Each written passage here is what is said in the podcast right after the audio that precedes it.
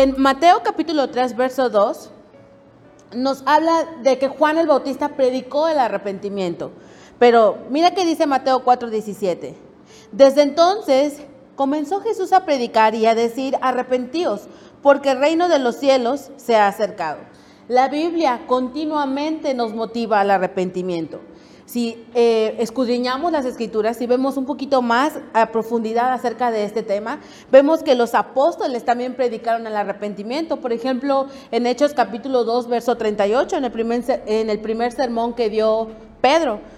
Y continuamente vamos a encontrar escrituras acerca del arrepentimiento. Ahora, Dios nos pide a nosotros arrepentimiento para establecer una buena relación con nosotros. Mira qué dice Isaías capítulo 59, verso 2. Pero vuestras iniquidades han hecho división entre vosotros y vuestro Dios, y vuestros pecados han hecho ocultar de vosotros su rostro para no oír. Eh, Isaías nos habla acerca de las iniquidades y de nuestros pecados. Son eh, temas diferentes que no vamos a profundizar ahora. Pero lo importante de esta escritura nos habla que eh, nuestros pecados y nuestras iniquidades nos alejan de Dios. Así que yo quiero que tú escribas ahí en tu, en tu manual o en tu libreta, sin arrepentimiento no hay salvación. Debemos de estar conscientes que si no nos arrepentimos, no podemos tener la salvación que Dios nos ofrece o que nuestro Señor Jesucristo eh, nos ofrece. Mira que dice, Hechos capítulo 17, verso 30, nos dice, pero Dios, habiendo pasado por alto los tiempos de nuestra ignorancia, ahora manda a todos los hombres en todo lugar a que se arrepientan. Mira qué maravillosa es el amor y la gracia, de, la gracia de Dios, que Él sabe que nosotros pecamos continuamente, pero Él está consciente que en un tiempo estuvimos ignorantes de nuestro pecado. Sin embargo, dice, ahora que tú estás consciente de que estuviste pecando, te mando a que te arrepientas. Ahora, fíjate, dice, el arrepentimiento, tu manual, el arrepentimiento es la clave para una salvación. El arrepentimiento es clave para que tú y yo podamos acercarnos con Dios, para que tú y yo podamos establecer una comunión con nuestro Señor. Fue el arrepentimiento lo que, lo que impactó el corazón de Jesús en la cruz del Calvario cuando estaba al lado de esos dos ladrones. ¿Recuerdas que uno de ellos eh, se burló de él y le dice, si tú eres el Hijo de Dios, manda que Él te quite o te baje de esta cruz? Y el otro le dijo, no, no, no, no, no te burles, casi, casi le dice, ¿no? Yo sé que tú eres el Hijo de Dios y acuérdate de mí cuando estés en tu reino. Eso fue lo que movió el corazón de Jesús para decirle, de cierto te digo que hoy estarás conmigo en el reino de los cielos. Hoy estarás conmigo en los cielos. ¿Te imaginas qué maravilloso y qué profundo es el arrepentimiento que puede acercarte con Dios y puede traer a tu vida salvación? Como ya lo vimos, el tema se llama arrepentimiento de obras muertas y es necesario que pasemos eh, algunas definiciones. Bueno, ¿qué es una, una obra? Bueno, aquí según el diccionario de la lengua española, una obra es un hecho, un labor o un acto. Es algo que nosotros hacemos. Ahora, ¿qué significa muerta? Muerta, dice el diccionario, que carece de vida en sí misma, especialmente en este caso de Dios. carece de vida de Dios. O sea, una obra es algo que nosotros hacemos que no trae vida para nosotros o para otras personas.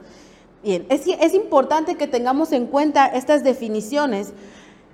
Mira qué dice acerca del arrepentimiento.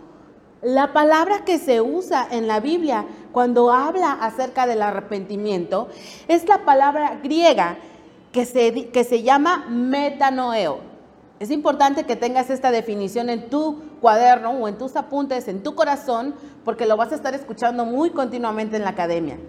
Metanoeo que significa un cambio de mente o bien una mente nueva. Esa es la definición de arrepentimiento, una mente nueva, un cambio de mente.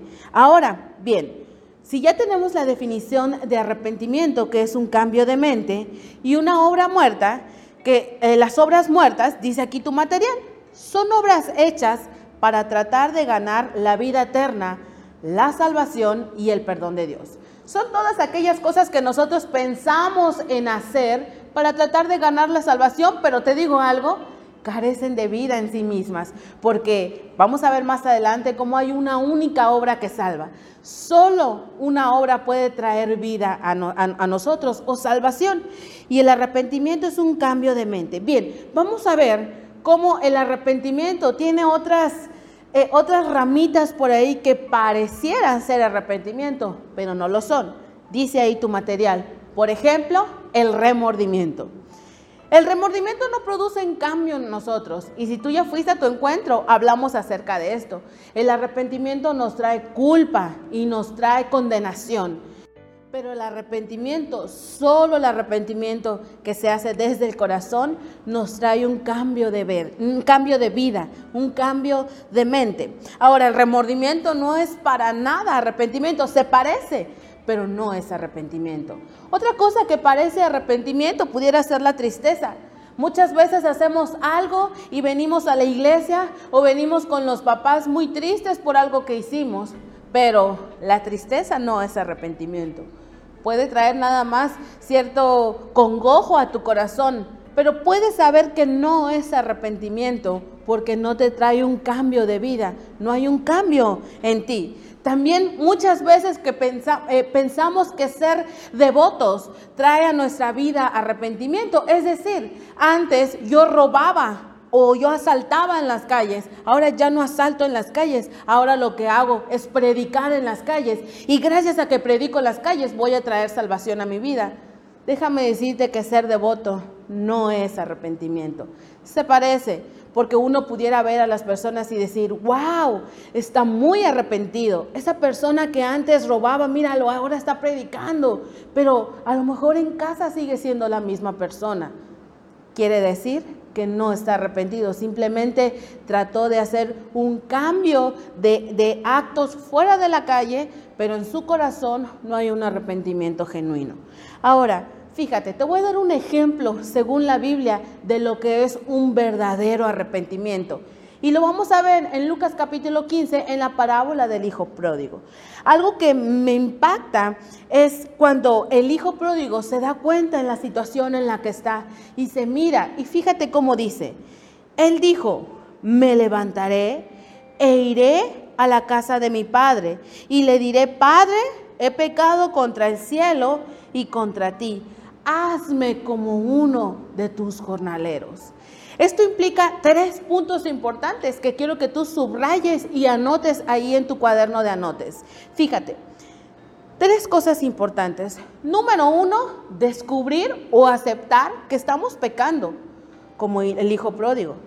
Número dos, huir hacia Dios, regresar al plan original que Dios tiene para nosotros. Es acercarnos con la persona correcta que puede traer salvación a nuestra vida. Muchas veces nos acercamos con personas que te van a dar falsas esperanzas o falsas eh, salidas de lo que puedes hacer, pero solamente dice la palabra de Dios, solamente Dios nos puede traer salvación a nosotros. Y punto número tres, convicción de que Él hará un cambio de vida. Siempre debes de estar convencido que cada vez que tú te acercas a Dios con un corazón arrepentido, eh, verdaderamente, Dios va a traer un cambio a tu vida a medida que tú te esfuerces en cambiar también. Ahora, no porque creemos que Dios va a traer un cambio a nuestra vida, vamos a dejar que Él lo haga todo. Recuerda y anota esta frase. Dios va a hacer las cosas a medida que yo me esfuerce. Dios también nos pide que nosotros nos esforcemos. Hay cosas que se salen de nuestro control. Por ejemplo, la salvación nosotros no podemos hacer nada para ganarlo. Y eso lo estamos aprendiendo hoy. Pero el cambio de nuestra vida empieza con nosotros. Empieza con nuevos hechos, nuevos actos porque antes hacía esto, bueno, ahora me regreso al plan original y comienzo a hacer para, para, lo que yo fui creado. Ahora ya vimos el ejemplo de lo que es un verdadero arrepentimiento en Lucas capítulo 15, eh, la parábola del hijo pródigo. Ahora vamos a ver qué pueden ser obras muertas, qué pueden ser esas cosas que nosotros hacemos o queremos hacer pensando, que nos traen salvación. Fíjate, número uno, una obra muerta, dice tu material, son los actos que buscan nuestra propia justicia. Es decir, ser religiosamente o religiosos, eh, santos o justos. Fíjate, cuando, cuando Dios da al pueblo de Dios las leyes, lo que, lo que, lo que le llaman los diez mandamientos, la gente empieza a entender o a razonar por sí mismos que nosotros tenemos que hacer ciertas cosas o ciertos rituales, eh, ciertas maneras para, para que nosotros nos veamos o nos seamos considerados santos. Pero es así como nacen las religiones. Se, se empieza a hacer por amor quizá, por amor, muchas personas eh, comienzan a venir a la iglesia y no faltar, y venir y entregarse y adorar. Y después por religiosidad piensan que si el día, o sea, que el día que ellos no vengan, ese día pueden perder su salvación. Estudiantes, yo quiero que sepas que tú no puedes hacer algo para ganar la salvación quizá tampoco puedas hacer algo para perderlo, pero eso es un tema que más adelante vamos a ver. Fíjate qué dice Isaías acerca de nuestra propia justicia. Isaías capítulo 64 está en tu material, verso 6. Si bien todos nosotros somos como suciedad y todas nuestras justicias como trapo de inmundicia, y caímos todos nosotros como la hoja y nuestras maldades nos llevaron como el viento. Hay otra escritura que dice que nuestro corazón es engañoso que si obramos conforme nuestro corazón, podemos caer en un, en un hoyo muy profundo. ¿Por qué? Porque nuestro pensamiento no es el mismo pensamiento de Dios. Así tu justicia no es la justicia de Dios. Lo que tú puedas pensar o creer que haces para ser justo o para ser santo, dice aquí Isaías, es un trapo de inmundicia. Nada de lo que puedes hacer, por muy santo que nos podamos creer, no es nada comparado con la santidad de Dios. Vuelvo a repetir, no podemos hacer nada para ser completamente santos, porque la santidad de Dios es enorme. De la misma manera, no podemos hacer nada para ganar nuestra salvación. Romanos 3, capítulo 23 y 24 dice que todos hemos pecado y que estamos destituidos de la gloria de Dios. No dice algunos pecaron y están destituidos, no, dice que todos tenemos pecado en nuestras vidas. Por lo tanto, estamos destituidos de la gloria de Dios. Ojo aquí, no importa qué tan santo quieras parecer o qué tan santo te quieras ver, qué tan santo te, quieras comportar. De todas maneras, hay pecado en tu vida. Pero hay una maravillosa noticia y la vamos a ver más adelante. Otra de las cosas, obras muertas que podemos hacer, otras de las cosas que podemos hacer, dice aquí tu material, es tratar de ganar la salvación mediante actos de caridad. Pensar que podemos comprar la salvación, pensar que haciendo obras benéficas u obras buenas podemos ganar la salvación de esta manera. En Hechos 10 nos habla de un hombre muy bueno que no creía en Dios, pero dice que él daba limosnas, que él hacía bien a la gente de su pueblo, que él daba ofrendas continuamente, se vio necesitado, él ayudaba al necesitado. Pero necesitó de la predicación de Pedro para poder ser salvo. Necesitó que Pedro le predicara a él y a toda su casa para poder tener la salvación. Nuevamente te repito, no hay algo que puedas hacer tú para ganar la salvación. La salvación no es por obras. Mira que dice eh, la palabra de Dios en Efesios capítulo 2, verso 8 y 10. Porque por gracia sois salvos por medio de la fe. Y esto no es de ustedes, pues es un don de Dios. No hay algo que tú o yo podamos hacer o algo en lo que podamos actuar para poder ser salvos.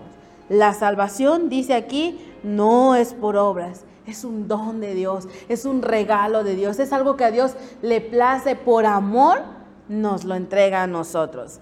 ¿Debemos de ser obras? Sí. Debemos de ser obras buenas, obras benéficas, obras de caridad, pero las hacemos porque ya somos salvos. No hacemos ese tipo de obras para ser salvos. Vida nueva se reconoce por una familia o una iglesia que hace obras benéficas, hace obras buenas. Predicar es algo maravilloso. No mucha gente lo hace, pero lo hacemos porque ya somos salvos. Es una evidencia de que la salvación está en nuestras vidas. Ahora, podemos regalarle comida a los necesitados, podemos hacer un concierto en beneficio a algún hospital o algún hermano que está pasando por una necesidad, pero no hacemos esas cosas para ser salvos. Hacemos esas cosas porque ya tenemos la salvación en nosotros. Repite conmigo esta frase. La salvación es tan cara que solo gratis se puede obtener. Vamos, yo te quiero escuchar desde aquí. La salvación es tan cara que solo gratis se puede obtener. Marca esa frase en tus apuntes porque va a venir en el examen. Efesios capítulo 2, verso 8 al 10, dice así, nuevamente le doy lectura.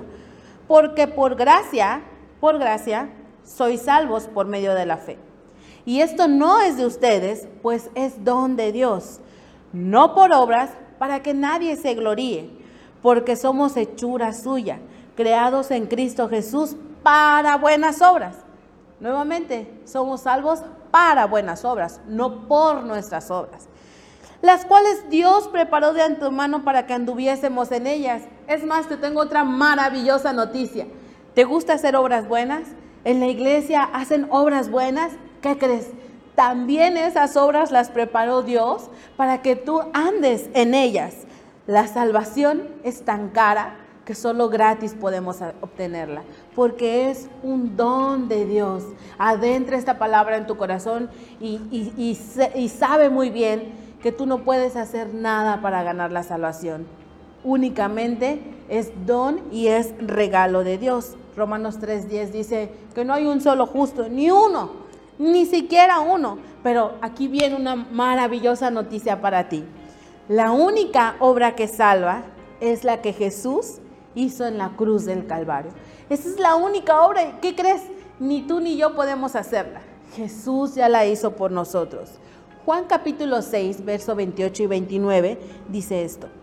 Entonces le dijeron, ¿Qué podemos hacer para poner en práctica las obras de Dios? Nuevamente estaban hablando de obras porque pensaban que ellos haciendo algo, si se lavaban los pies, si se lavaban muy bien las manos, cualquier rito que ellos pudieran hacer podía traer salvación. Y respondió Jesús y les dijo, esta es la obra de Dios. Aquí viene una sorpresa para tu vida, que creáis en el que Él ha enviado. Esa es la única obra de Dios. Es la única obra que puede traer salvación a tu vida. Dios perdona nuestros pecados si nos arrepentimos, no si tenemos remordimiento o tristeza. Si nos arrepentimos, Dios perdona nuestros pecados. Pero ¿qué crees? También necesitamos creer en Él. Y esta es la conclusión del tema. No podemos hacer algo para, para ser salvos, pero sí hacemos muchas cosas porque ya tenemos esa salvación en nuestra vida. Todo aquello que nosotros hagamos es una evidencia de que el Señor ha dado salvación gratuita a nuestras vidas. La rebelión del hombre contra Dios trajo su caída. Quiero que esto lo tengas bien en claro en tu corazón. No puedo hacer nada para ser salvo. Yo ya soy salvo, yo ya soy salvo porque Jesús pagó un precio por mí en la cruz. Jesús vino a restaurar la relación que se había perdido mediante el pecado. Y tú lo único que puedes hacer por gratitud es servir a Dios, porque ya eres salvo. Es tu responsabilidad traer arrepentimiento a tu vida y mantener el arrepentimiento. Mantener el arrepentimiento es una evidencia fuerte de que eres salvo también. Nuestra única confianza debe estar en la obra que Cristo hizo a favor de nosotros en la cruz. Nuevamente cierro este tema con la siguiente frase. La salvación es tan cara que solo gratis se puede obtener.